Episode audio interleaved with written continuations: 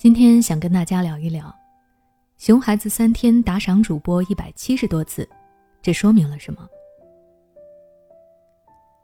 随着时代的发展，大家花钱已经不太用现金了，更多选择使用手机来交易。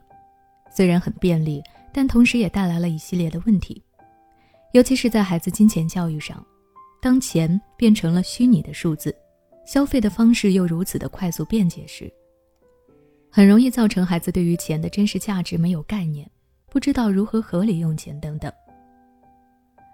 就说最近网上的一则新闻，在安徽睢溪，一名十一岁的男孩三天打赏了主播一百七十多次，共计九千七百一十元。男孩称，看直播时有人加他，就说要比比谁刷的礼物多，争当榜一。好胜心驱使下。男孩直接将爷爷奶奶的辛苦钱都花了出去。虽然最后在民警的不懈努力下，孩子打赏出去的钱都被退还了回来，但我们从这件事上也看出了不少的问题。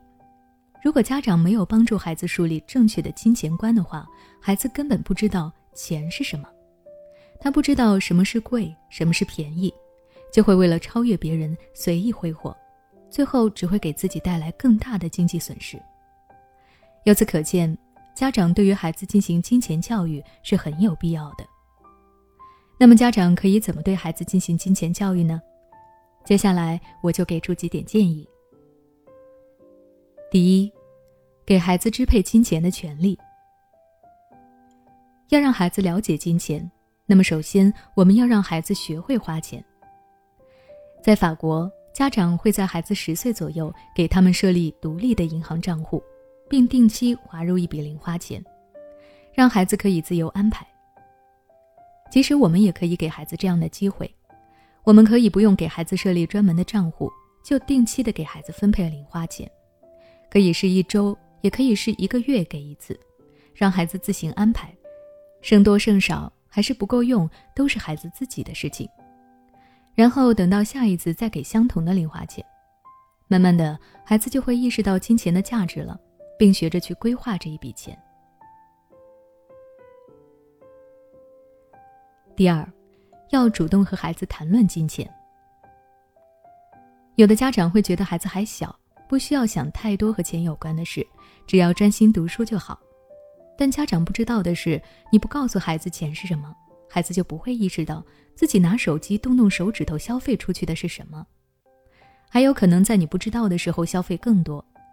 就像前面我刚刚提到的打赏主播的小男孩，他可能都不知道自己打赏的礼物值多少钱，而这些钱对于家人来说又是多么的重要。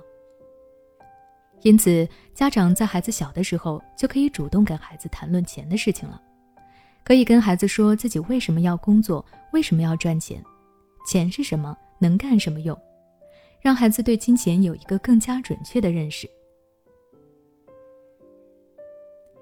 第三，家长要给孩子做好表率，要正确树立孩子的金钱观。除了要给孩子支配金钱的权利，不回避和孩子讨论金钱以外，家长也要给孩子做好表率。我们要从自身做起，在平时生活中不过度消费，也不浪费，给孩子做好榜样。就比如和孩子出去吃饭的时候，吃多少点多少，不能因为孩子什么都喜欢吃就通通点一遍。